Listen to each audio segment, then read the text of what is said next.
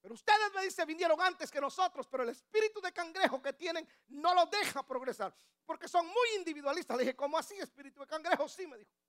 Mete y me dijo 10 cangrejos en un bote y obsérvalos un momento. Por ahí a uno se le alumbra la maceta y quiere salir del bote. Los nueve que están abajo lo enganchan y lo vuelven a jalar.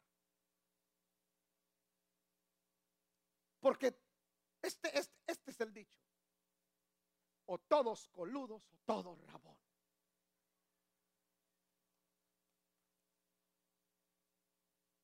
Y somos felices, estamos, somos felices estando en el fondo del bote. Porque el individualismo nos ha hecho mucho daño. En la iglesia es lo mismo también. Cada uno en su lugar, nadie no se meta conmigo. Si nosotros trabajáramos como equipo, nuestra comunidad, hermano, fuéramos una fuerza económica extraordinaria en los Estados Unidos y le prometo que ya tuviéramos gente en cada en cada área política de esta nación. Pero no lo hacemos. Porque el individualismo los detiene y el individualismo es un peligro. El individualismo es muy peligroso porque las personas son propensas a padecer de ego.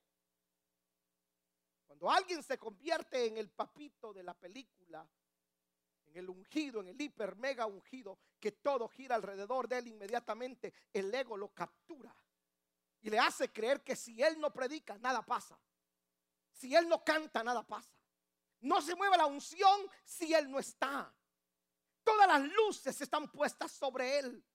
Cuando usted mira a una persona así, el humanismo y el, y el, y el ego, se vuelve una persona egocéntrica, acaparó el corazón y la gente se vuelve dependiente de él, de la figura de él. Me encanta Montes ahí le voy a decir porque ese concepto nosotros lo rompimos, el concepto de individualismo lo rompimos. Por ejemplo, me han dicho, ¿cómo es que trabajan con tantos pastores? Porque cada uno hace lo que tiene que hacer. Yo ya ni sé cuántos ha bautizado Carlos tengo tiempo de mirar un bautismo.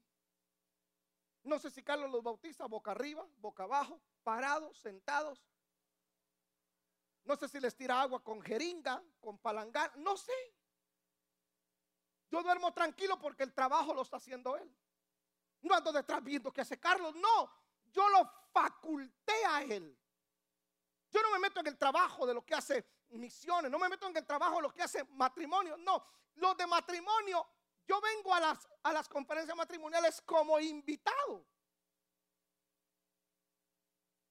Rompimos ese concepto de individualismo. Todos somos un equipo, todos funcionamos muy bien.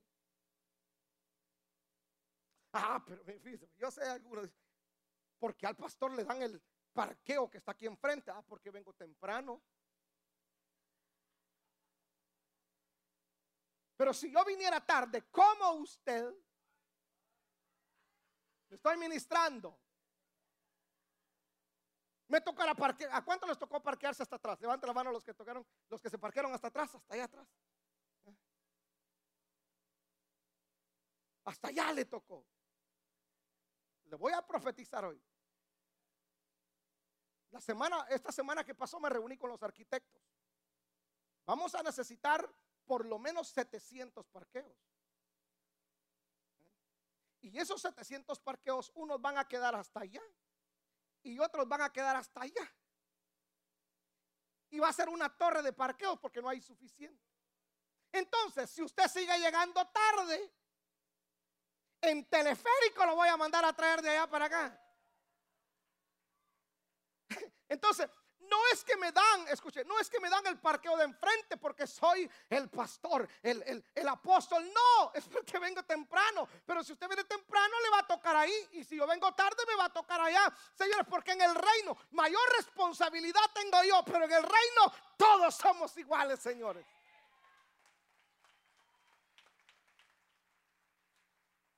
Entonces el individualismo provoca que la persona se vuelva egocéntrica y el ego es mortal porque la persona que lo padece termina afectando al grupo entero. Grandes proyectos se han desplomado, se han venido a pique por culpa del individualismo y del ego.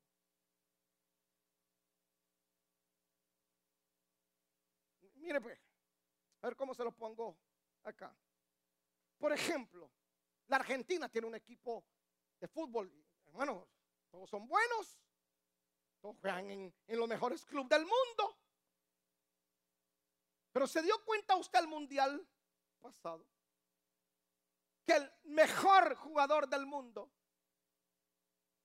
todo gira alrededor de él en la Argentina. Y cuando a Messi le da la pataleca y no juega bien, el equipo se viene a pique.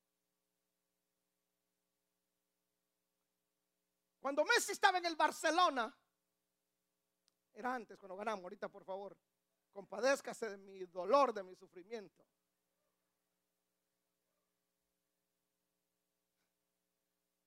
Esa gente del Madrid, alguna cosa rara echan. Algún, eh, algo malo están haciendo para que Messi no, no juegue bien el Barcelona. ¿Me escuche? Pero entonces la Argentina no gana nada por el individualismo. Lo mismo le pasó a Francia. Los franceses tenían la mejor selección. Todos eran estrellas y no estaban ganando nada. Llegó el técnico y dijo, señores, ¿qué nos pasa? Tenemos a los mejores jugadores del mundo. ¿Por qué no estamos ganando? ¿Por qué equipos inferiores nos están ganando? Y hubo un jugador ahí que le dijo, es que tenemos un problema, que como aquí todos nos creemos buenos, nadie, todos queremos ser chief, nadie quiere ser indio. Rompamos eso y trabajemos para el equipo y terminó Francia siendo campeón del mundo porque entendieron, señores, que el poder del equipo es extraordinario. No hay proyecto, por grande que sea, que no se lleve a cabo cuando todos trabajamos en equipo. Vamos, yo espero que me esté entendiendo. Dios sacó de este mundo a un hombre que no daba fruto por egocéntrico. Dios lo borró completamente. Génesis 38, 6 dice, después de, después Judá tomó por mujer para su primogénito Er, la cual se llamaba Tamar. Y Er, el primogénito de Judá, fue malo ante los ojos de Jehová y le quitó Jehová la vida. Entonces Judá dijo a Onán, llégate a la mujer de tu hermano y despósate con ella y levanta descendencia a tu. Ojo esto, levanta descendencia a tu hermano. Y sabiendo Onán que la descendencia no había de ser suya, sucedía que cuando se llegaba a la mujer de su hermano, eyaculaba en la tierra por no dejarle descendencia a su hermano. Note cómo el ego le atrapó el corazón, porque él dijo, esa descendencia no va a ser mía, va a ser de mi hermano. Y entonces eyaculaba en tierra y al Señor le fastidió esto y lo borró completamente, lo mató, lo sacó. Lo mismo pasó con Saúl.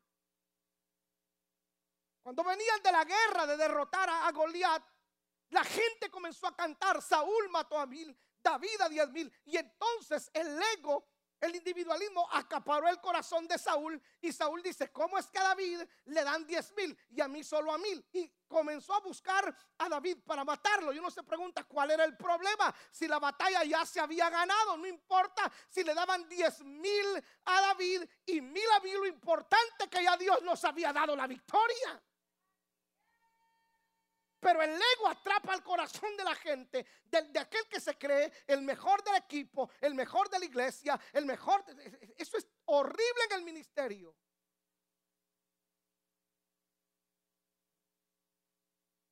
No importa cuánta gloria usted tenga, siempre necesitará de otro que sea al lado suyo.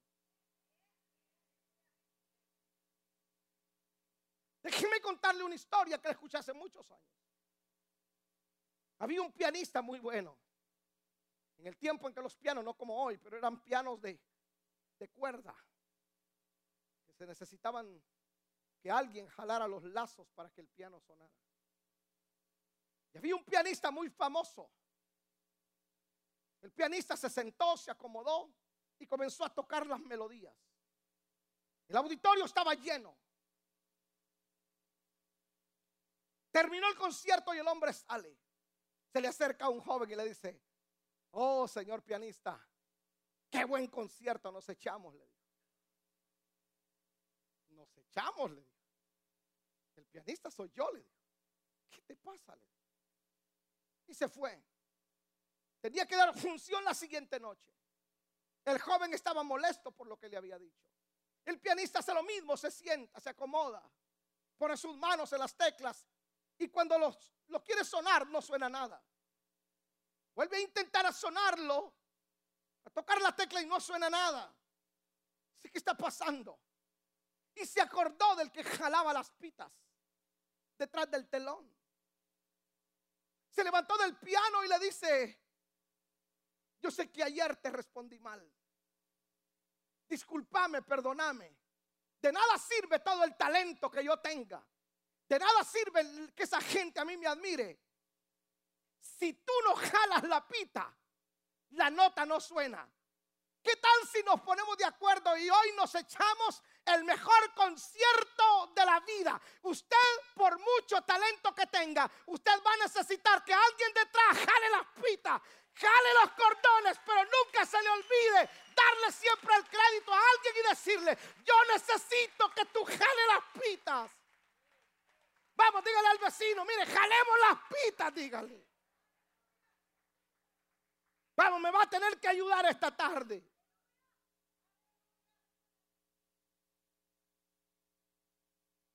Es tan desagradable para Dios el no encontrar fruto en una persona. A, Dios le, le agrada ver fruto y el fruto es producto de trabajar en equipo, colectivamente.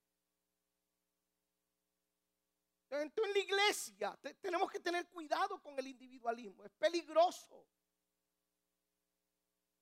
Sumamente peligroso en el ministerio. Los, aquellos que dicen, no, yo no. A mí déjenme aquí solo. Son peligrosos. Tercera de Juan 1.9.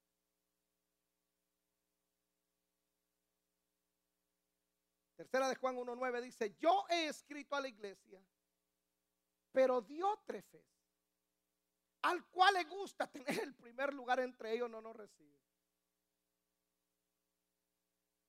Mire cómo era el hermano Diótrefes.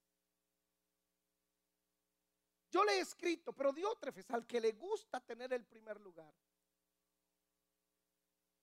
entre ellos no nos recibe. O sea, Diótrefes es de aquellos hermanos que todo tiene que pasar por Él. Todo tiene que manejarlo Él. Todo. Voltea a ver al hermano y dígale, ¿cómo está hermano de otra fe?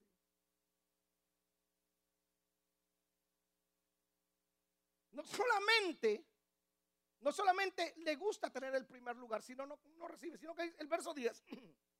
Por esta causa, si yo fuera, recordaré las obras que hace parloteando o solo hablando, palabras malignas contra nosotros y no contento con estas cosas, no nos recibe a, los hermanos y a los que quiere recibirle, les prohíbe, los, escuche, los expulsa de la iglesia.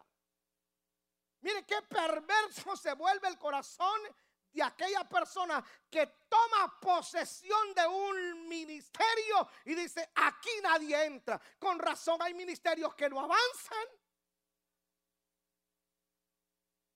Porque todo lo tiene que hacer él. Qué hermoso es entrar a una iglesia donde, hermano, usted se encuentra con la sorpresa de que no, el pastor está aquí, pero el que predica es otro. mire, y créame, Dios tiene unas maneras de bajarnos del caballo, hermano. Dios tiene sus maneras de cómo rompernos el ego. Si usted es parte de este ministerio, está trabajando en un ministerio, usted necesita otro lado. El día que a usted se le suban los humos, Dios se los baja.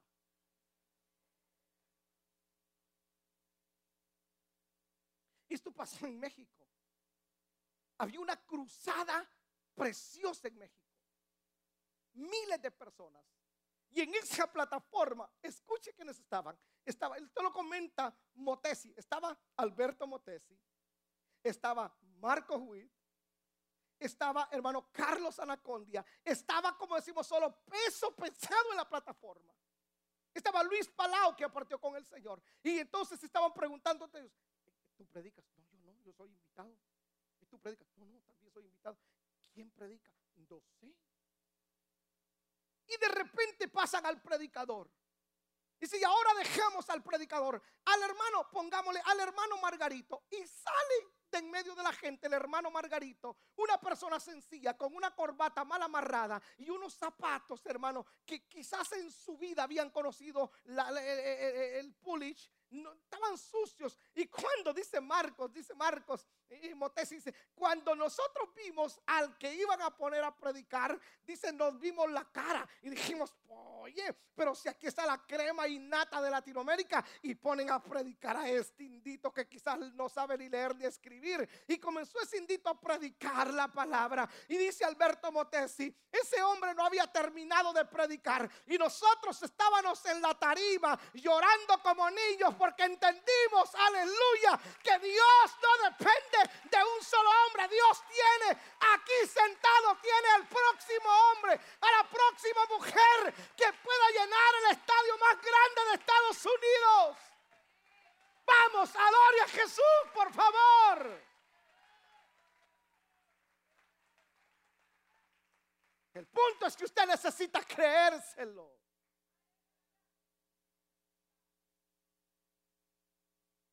Por mucha gloria que usted reciba, no lo haga solo. Trabaje en equipo.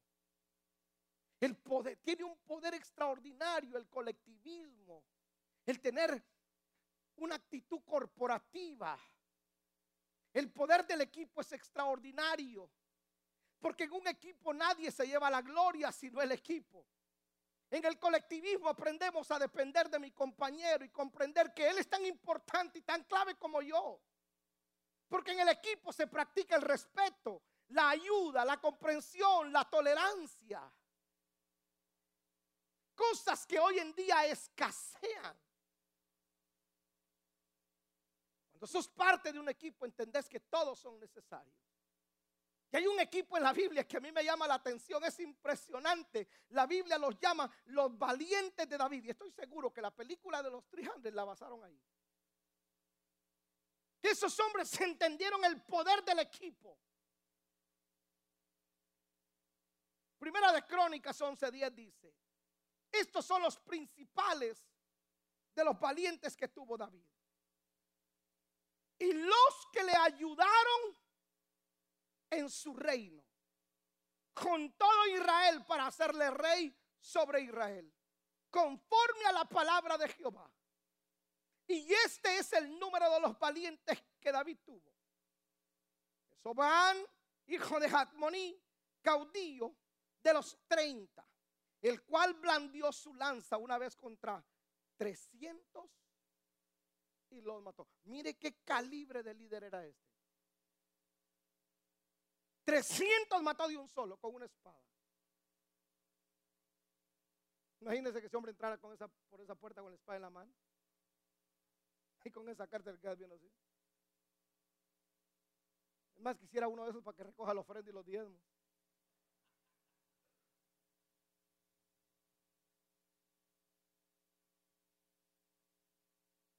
Primera de Crónicas 27.2 dice, sobre la primera división del primer mes estaba Jesoboán, hijo de Sabtiel, y había en su división, póngale atención, había en su división 24 mil, o sea, este hombre era líder de una red de 24 mil personas.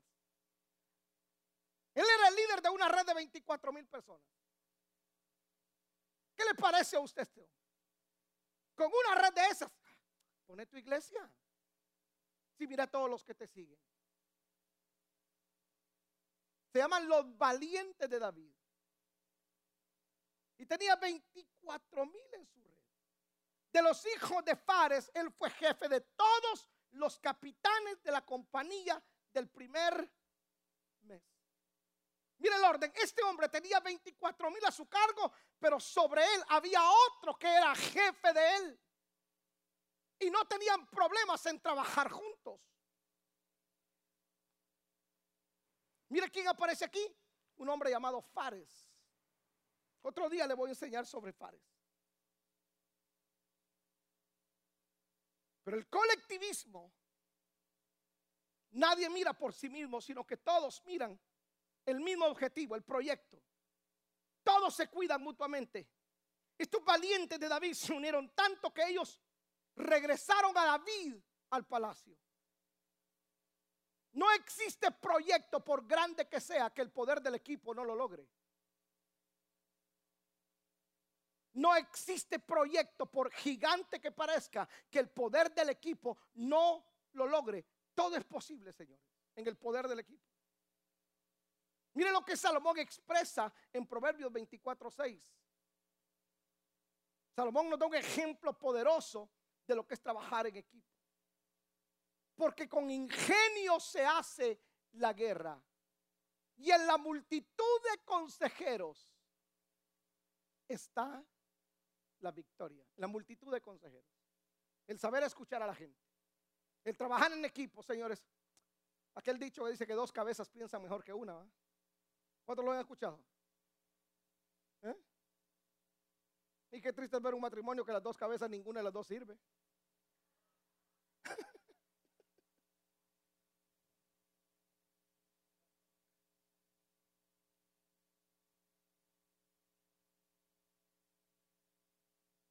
Porque hay gente que no sabe pensar, hay gente que Dios le dijo que hiciera algo, algún proyecto. Pero son gente tonta, ignorante, loca, que no entiende que debieron de haber involucrado a otro. Le voy a dar un consejo. Cuando Dios te dé un proyecto, no salgas como loco gritándolo a la calle si no tenés un equipo. Por eso hay proyectos que el diablo te los ha bloqueado y te los ha reventado porque has sido imprudente. Inmediatamente recibes el proyecto, salís como loco, como tonto a contarle a todo el mundo, hoy, para un momento, tranquilo. Primero reúne al equipo, luego sácalo.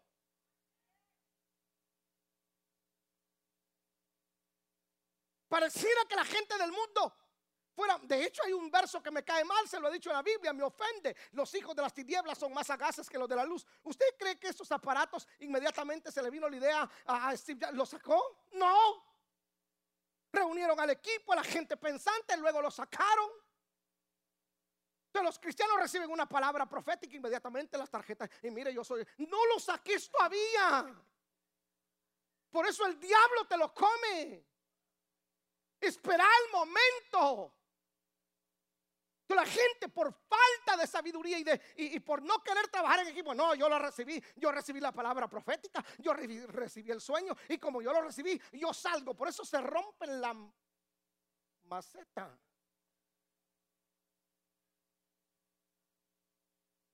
¿Sigo o paro?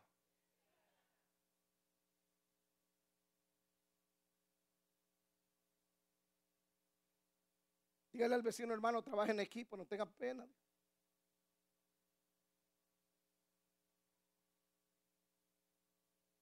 La gente individualista son gente sin astucia. Son gente que no tienen inteligencia, ingenio, viveza. Ellos quieren ser el de las luces, el que se lleve los aplausos, el reconocimiento, los de la foto. Quieren que todo el mundo los mire. Si la gente no le da, se sienten tan mal cuando la gente no los reconoce. Quieren recibir el cartón, la credencial, ellos, ellos, ellos, ellos.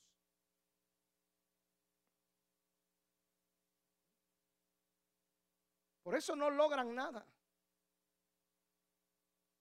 ¿Cómo hemos nosotros logrado en un estado tan complicado poder lograr lo que hasta ahorita hemos logrado? Es porque yo entendí el poder del equipo. Hoy estoy aquí predicando. El siguiente grupo ya salió a las 11, ya están almorzando. Hoy está usted aquí. Hay otro grupo allá, casi de 90 personas en, el retiro. Dos de los líderes están predicando en la iglesia en Seattle. La semana antepasada fueron otro equipo a hacer otro encuentro allá a la iglesia de, Norte Carolina. ¿Cómo lo logramos? Es en el poder del equipo. Yo no tengo que estar personalmente en todo lado. De hecho, me alegra hoy cuando yo no estoy. La iglesia funciona igual hermano, que cuando yo no estoy, viene y se sube a predicar aquí. Carlos Santos se viene. ¿Por qué razón? Porque entendimos que la gloria no se la lleva el hombre, la gloria se la lleva Dios.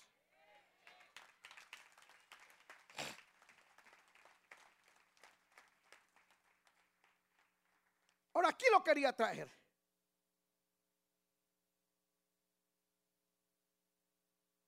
Todo ejército en esta tierra tiene grupos élite. ¿Ha visto usted que todos los ejércitos de los países tienen su escuadrón élite? Todo lo tienen. El ejército de, El Salvador tiene su grupo élite, ¿va? El Recóndor. ¿Cuál es el grupo élite de Venezuela? Que son los élites. La Guardia Nacional. El grupo élite del ejército. ¿Ah? Los de Estados Unidos, aquí hay un grupo élite. Los Navy SEALs son el grupo élite. En mi país hay un grupo élite. Son los caibiles. Son el grupo élite.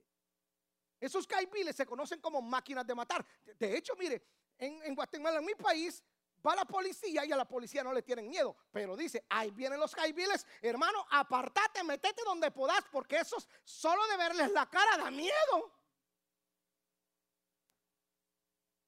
Esa gente viene con su boina, con su. Y ahí inmediatamente le miras la boina, le miras aquí que dice Caibil, uno dice, uh, dice uno. Uh".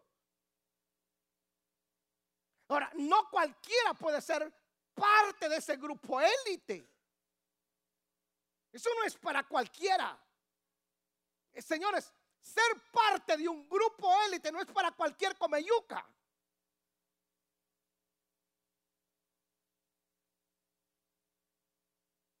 Porque hay un precio que pagar.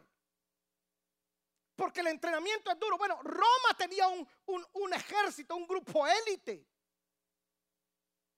Roma tenía un grupo élite en su ejército que no entraban a toda la batalla, entraban a lo peor de la batalla. Y ese equipo se llamaban los triaris. Diga conmigo triaris. No, pero dígalo como, que ustedes de esos. Triaris. ¿Usted vio la película de los 300? ¿Cuánto la vieron? Hermano, la cara de esos tipos la cara de ese Leonidas con la espada en la mano. Ay, no, hermano. Esos tipos estaban todos así, macheteados, sangrados, pero no dejaban de gritar, hermano.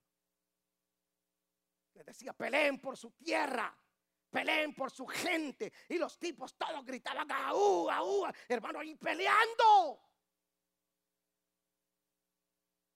¿Cómo se llegaba a ser de ese, eh, de ese, grupo élite? ¿Cómo se llegaba a ser de los triaris? Voy a invitar a mis triaris. Yo tengo mi grupo élite en la iglesia. Tengo mi escuadrón élite. Venga mi escuadrón élite para acá. no son cualquier soldado.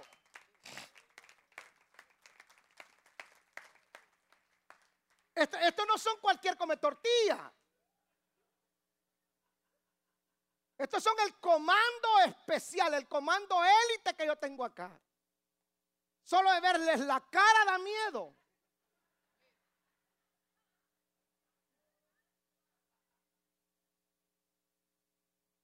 Pero el grupo Triaris, los soldados Triaris de Roma no entra, escuche, e, e, era algo, era, era un ejército demasiado especial. Era un ejército que para llegar ahí se tenía que pagar un alto precio. Era un trabajo duro, era un esfuerzo constante. Hermano, ahí se llegaba teniendo conceptos claros de quiénes eran ellos y para quién trabajaban. Aquí no existía el individualismo, aquí no existía el papito del equipo, no, dependían uno del otro. Dependían uno del otro. Los de enfrente necesitaban a los de atrás.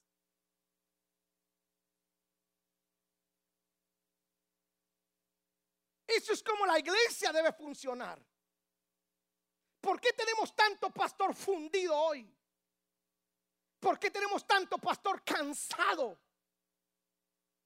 ¿Por qué tenemos pastores con alta presión? ¿Por qué tenemos pastores muriendo de ataque al corazón? Porque no tienen el concepto de, corporativo, no tienen el concepto de colectivismo. No, todo lo hacen ellos. Ellos oran, ayunan, visitan, son médicos, son consejeros, son psicólogos. Todo lo hacen ellos. Cuando tienen 20 años de ministerio, ya no aguanto. Quiero renunciar. La gente no, no me quiere apoyar. Ya no predico igual. ¿Por qué cree que predico así? Yo creo que voy a llegar a los 100 años predicando así. No lo hago todo yo, estaría loco como muevo la iglesia todo yo. El viernes yo lo predico. Tengo tanto predicador aquí.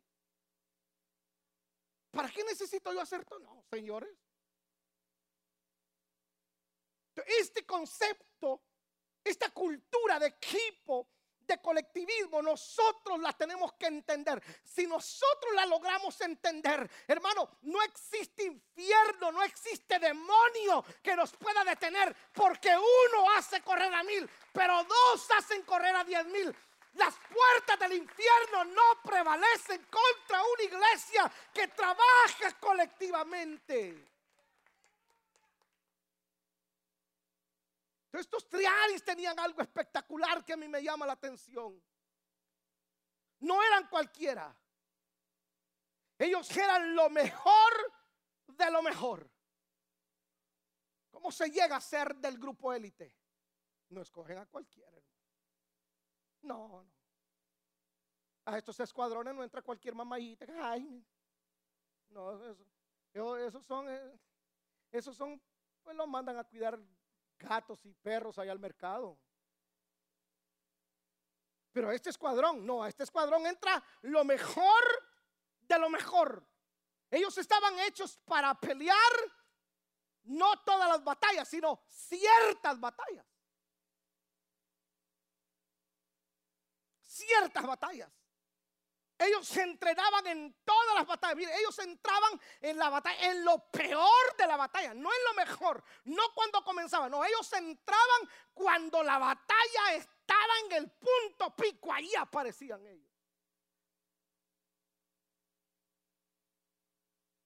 Ahí estaban ellos.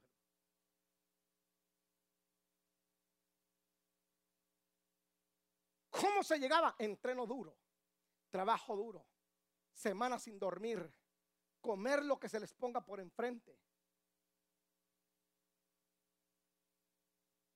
Fíjese que lo que le decía que esos caibiles en, Guatemala los tiran tres meses a la selva.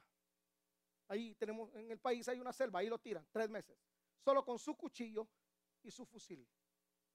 Eso es todo. ¿Qué van a comer? Lo que se mueva. Lo que se mueva. Todo lo que se mueve, lo matan y lo comen. Tres meses en la montaña. A los tres meses por allá se acuerda el capitán que tiene un grupo y lo van a recoger. ¿Cómo cree usted que salen esos caibiles después de tres meses de ahí? Esos tipos salen, hermano, que son unas bestias.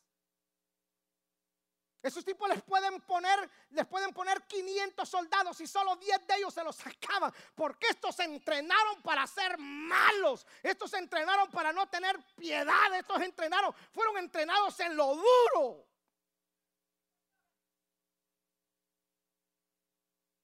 Entonces el grupo Triaris era así. Entraban en lo recio de la batalla.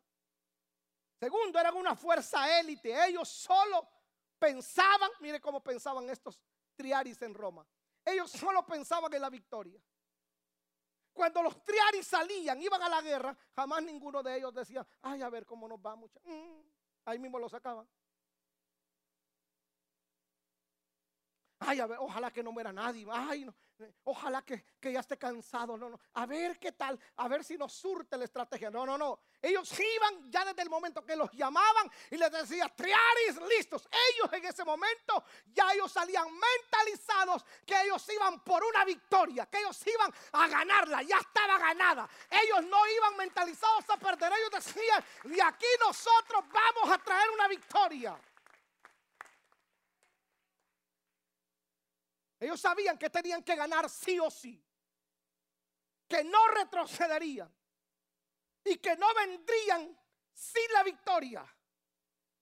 En otras palabras, ese grupo Triari no se rajaba. Número tres, eran corporativos en su operación. Ninguno sobresalía del otro. Eran corporativos.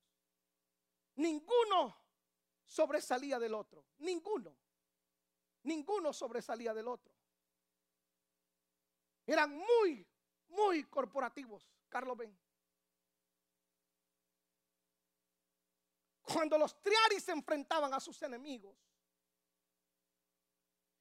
era una estrategia. Era una estrategia. Porque esto era un equipo. La mentalidad era corporativa. Entonces, lo que los triaris hacían era de que la primera línea se ponía en orden de batalla. Vamos en orden de batalla, la primera línea. Porque venían los enemigos. Y entonces los enemigos iban a atacar y la primera línea defendía. Vamos, ataquen ustedes muchachos. La primera línea defendía, pero los demás se empujaban. Ahora, note esta segunda estrategia. Mire, pues ponga la atención a esto. ¿Por qué los triaris eran invencibles? ¿Por qué los triaris eran invencibles? Porque cuando la primera línea se cansaba de pelear, se iban hasta atrás y entraban en acción la segunda línea. Era imposible que ellos perdieran. Porque los que estaban aquí en la segunda fila no esperaban a ver cómo les iba. No, ellos estaban diciéndole, vamos, si podemos, vamos a pelear por Roma, vamos a darle la victoria al César. Y estos peleaban corporativamente, vamos, ataquen otra vez, peleaban. Era imposible que el ejército enemigo los venciera. ¿Eh?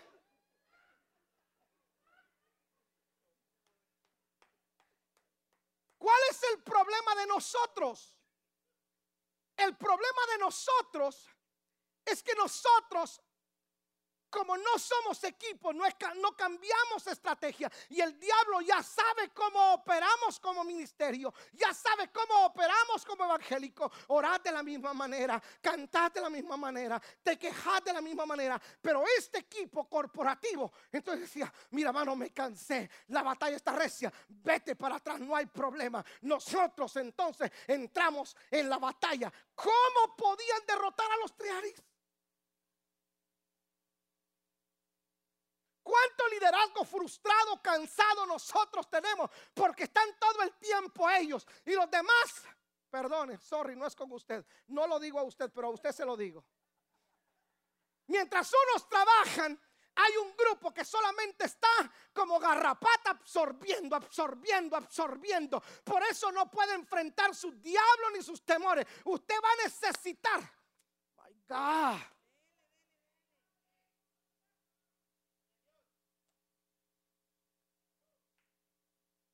Ven acá conmigo. Venga hermana, venga hermano.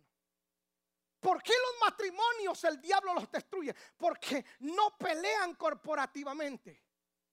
Venga, venga, venga, venga. Venga la esposa, claro.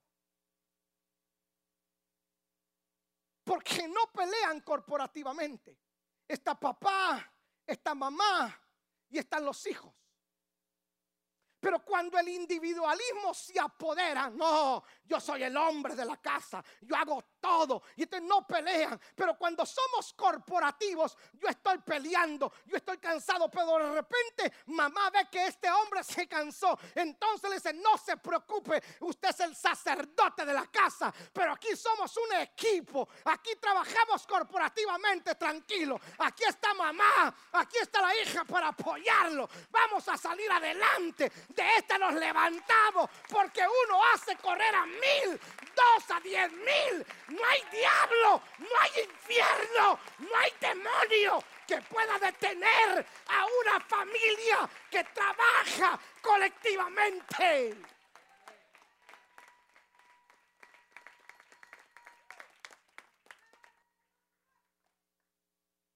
Eso eran los triaris.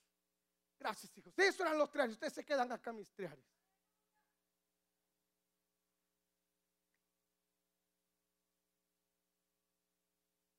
Nadie se adjudicaba el triunfo.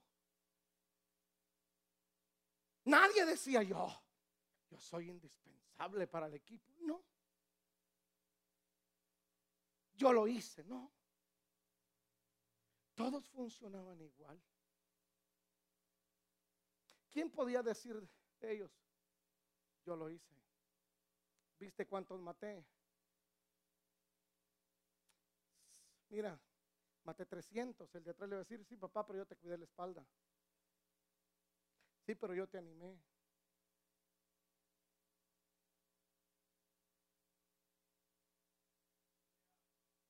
Mire toda iglesia que su liderazgo es piramidal, Andrés.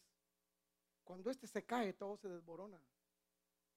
Pero ¿cómo puede fracasar una iglesia?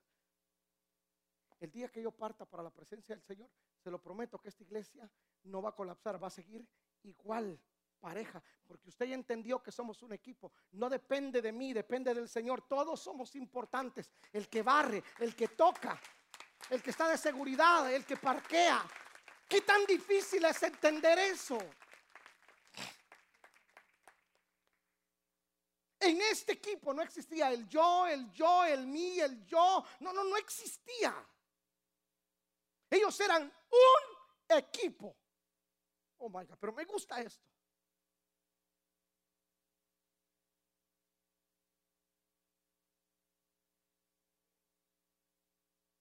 El mismo Pablo nos enseña que ellos tenían un lema. ¿Cuál era el lema de los triaris? Los triaris decía, hemos tomado la armadura que nos dio César. Resistiremos en este día y vamos a acabar todo. Y vamos a estar firmes y vamos a honrar a nuestro César. Mire lo que decía. Pablo nos enseña a nosotros lo mismo. Pablo nos dice que peleamos la buena batalla, pero que la peleemos juntos. Para vencer en el día malo y después de eso dice Pablo estar firme y vamos a traer la victoria a nuestro Señor Jesucristo. Hoy hay 80 mujeres allá, 50 están siendo liberadas, 30 están sirviendo y la victoria se la estamos trayendo a nuestro Señor. Nadie puede decir, no, yo estoy más ungido, nadie. Todo lo hacemos para la gloria del Rey.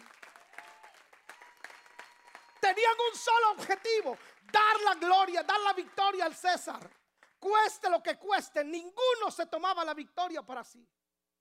Toda la victoria era del César. Estaban llenos de coraje. Coraje suprema, autoconfianza, valentía, extrema agresividad, detestable agresividad, detestable todo esto con tal de llegar hasta el final. ¿Sabe qué más me gusta de ese grupo Triaris? Que tenían una sola visión.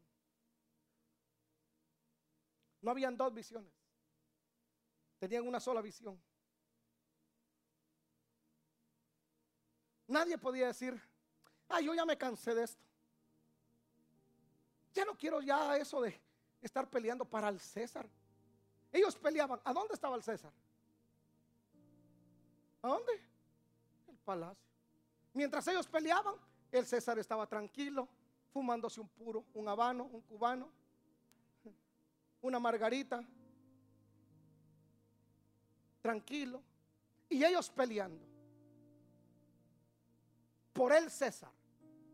Pero tenían una sola visión, llevarle al César la victoria. ¿Por qué Andrés? Porque posiblemente ellos no eran nada cuando César los tomó. Y César los formó y les dio la oportunidad César creyó en ellos. Por eso cuando David se cansó, cuando Isbenot lo iba a matar, Abisaí salió y Abisaí le dice, hey David, ya estás viejo hermano.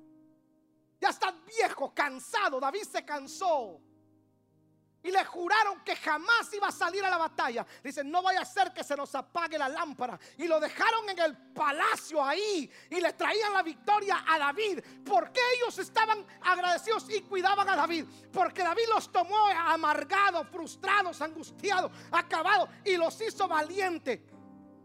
Si nosotros entendemos este concepto, será glorioso. Una sola visión una sola visión, no dos visiones. No tres visiones, una sola. Él no podía decir, no, ya no. Yo voy a formar mi propio imperio. Voy a formar mi propio ministerio.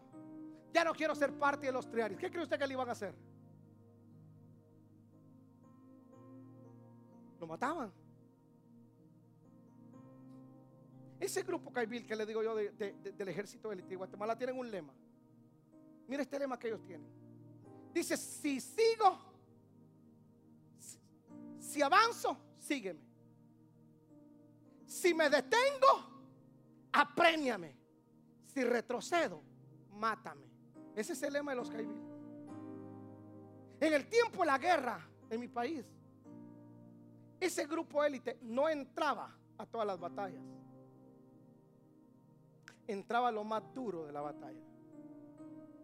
Y no entraban cualquier día, entraban en el día de la batalla. Usted va a tener ese día de batalla. Usted va a tener ese día de guerra. Y cuando ese día de batalla, de guerra, llegue, usted va a tener que entrar, pero no entre solo. Busque a alguien que esté al lado suyo. Busque a otro que lo acompañe. no vaya solo a ese día. ¿Sabe por qué estoy parado aquí? Por todos los intercesores que están conmigo. Todos los días peleando. Porque cuando yo entro a mis días de batalla, yo no entro solo. Yo entro con un ejército que hoy usted no lo ve aquí, pero están orando, declarando la palabra. Y los demonios tienen que obedecer y sujetarse y abandonar el territorio. Usted va a tener que entrar en la batalla algún día, pero no entre solo. No vaya solo.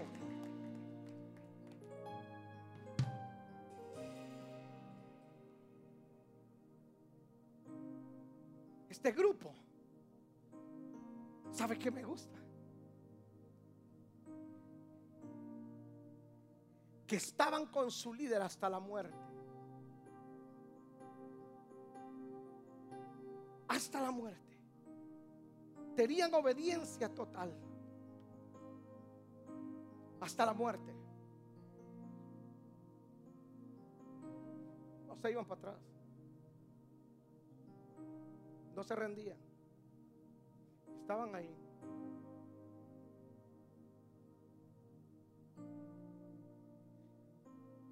Si este concepto de equipo se nos logra meter acá, no solamente como iglesia, como familia,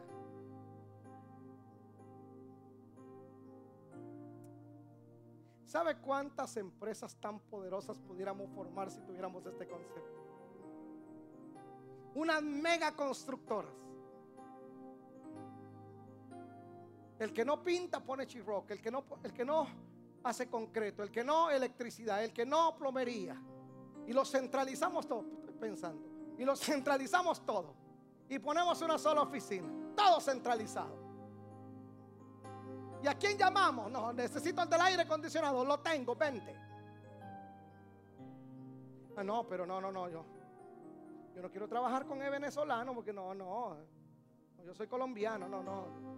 Yo puedo lo mío. Ese es el problema. Porque usted necesita lo que él sabe, pero él necesita lo que usted tiene.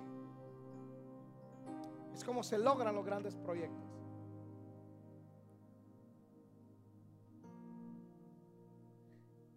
El martes que me siento con el arquitecto y me dice, ¿de cuánto es la construcción del templo? Y le digo, es para tres mil personas. Hizo números, cálculos. Me dijo, son más o menos 70 mil pies de construcción. Me dijo, y, y me tiró, le voy a tirar un número hipotético. Son 14 millones más o menos los que necesito. Solo que hay un detalle, que todo lo que necesitamos para construirlo tenemos en casa. ¿Cómo? Sí, tenemos electricista. Usted solo hágame los planos. Tengo el general contractor que me dirige la obra. Tengo electricista, tengo plomero, tengo carpintero, tengo pintor. Me dijo, ah, ah, es cierto, es que las iglesias latinas funcionan así.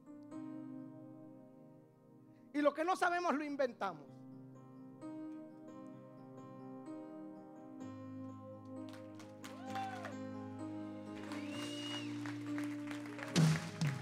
¿Sabes es que me dijo, si usted tiene todo, el 40% le baja. Dije, no, es que no me van a trabajar de gratis. Se les va a pagar. Pero ¿por qué le voy a pagar al de afuera cuando puedo bendecir al de adentro?